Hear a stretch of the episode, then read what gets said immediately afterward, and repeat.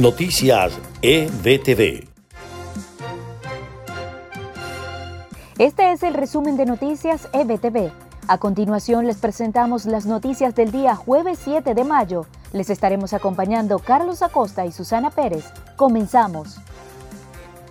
Las fuerzas democráticas venezolanas se desligan de los recientes hechos violentos que han ocurrido en el país y desmienten acusaciones del régimen. A través de un comunicado, aseguraron que no promueven ni financian guerrillas, focos de violencia ni paramilitares. De acuerdo a una investigación de la BBC, Mahan Air, aerolínea vinculada con Maduro, habría contribuido a propagar el coronavirus por Medio Oriente. La BBC News Arabic, el servicio árabe de la BBC, analizó los datos de seguimiento de vuelos y habló con personas con información privilegiada sobre Mahan Air para mostrar cómo, a pesar de las prohibiciones gubernamentales, la aerolínea continuó volando cientos de veces entre fines de enero y finales de marzo, Asia y desde Irán, Irak, Emiratos Árabes Unidos y Siria.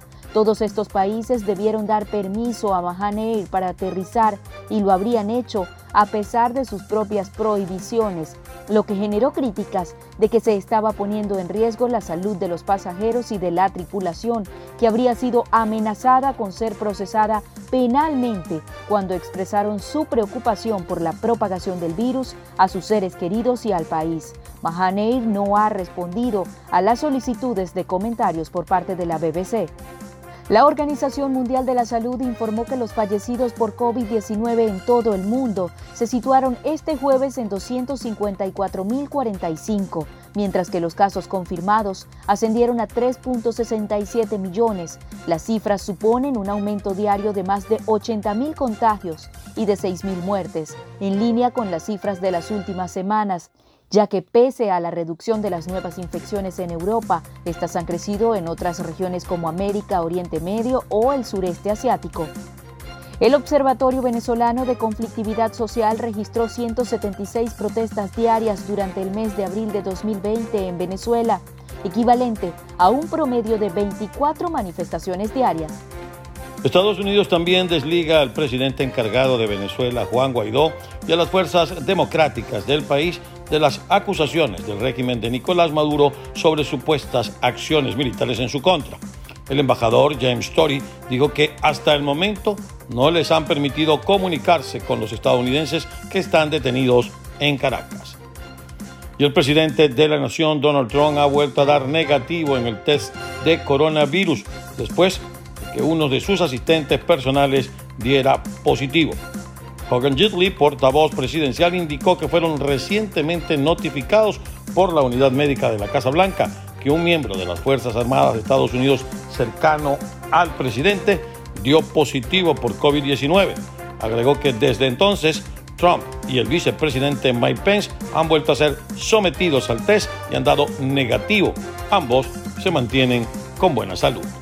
Florida sigue escalando el número de casos confirmados del COVID-19 con 38.828 y 1.600 muertes, al tiempo que en solicitudes de ayudas a desempleos van 1.1 millones, en su gran mayoría en los condados Miami-Dade, Broward y Palm Beach, en el sureste del estado. Y las autoridades del estado de Washington en Estados Unidos han alertado sobre supuestas fiestas COVID-19 en las que los asistentes buscan contraer el virus intencionalmente. Reunirse en grupos en medio de esta pandemia puede ser increíblemente peligroso y pone a la gente en un mayor riesgo de hospitalización e incluso de muerte, según advierten las autoridades.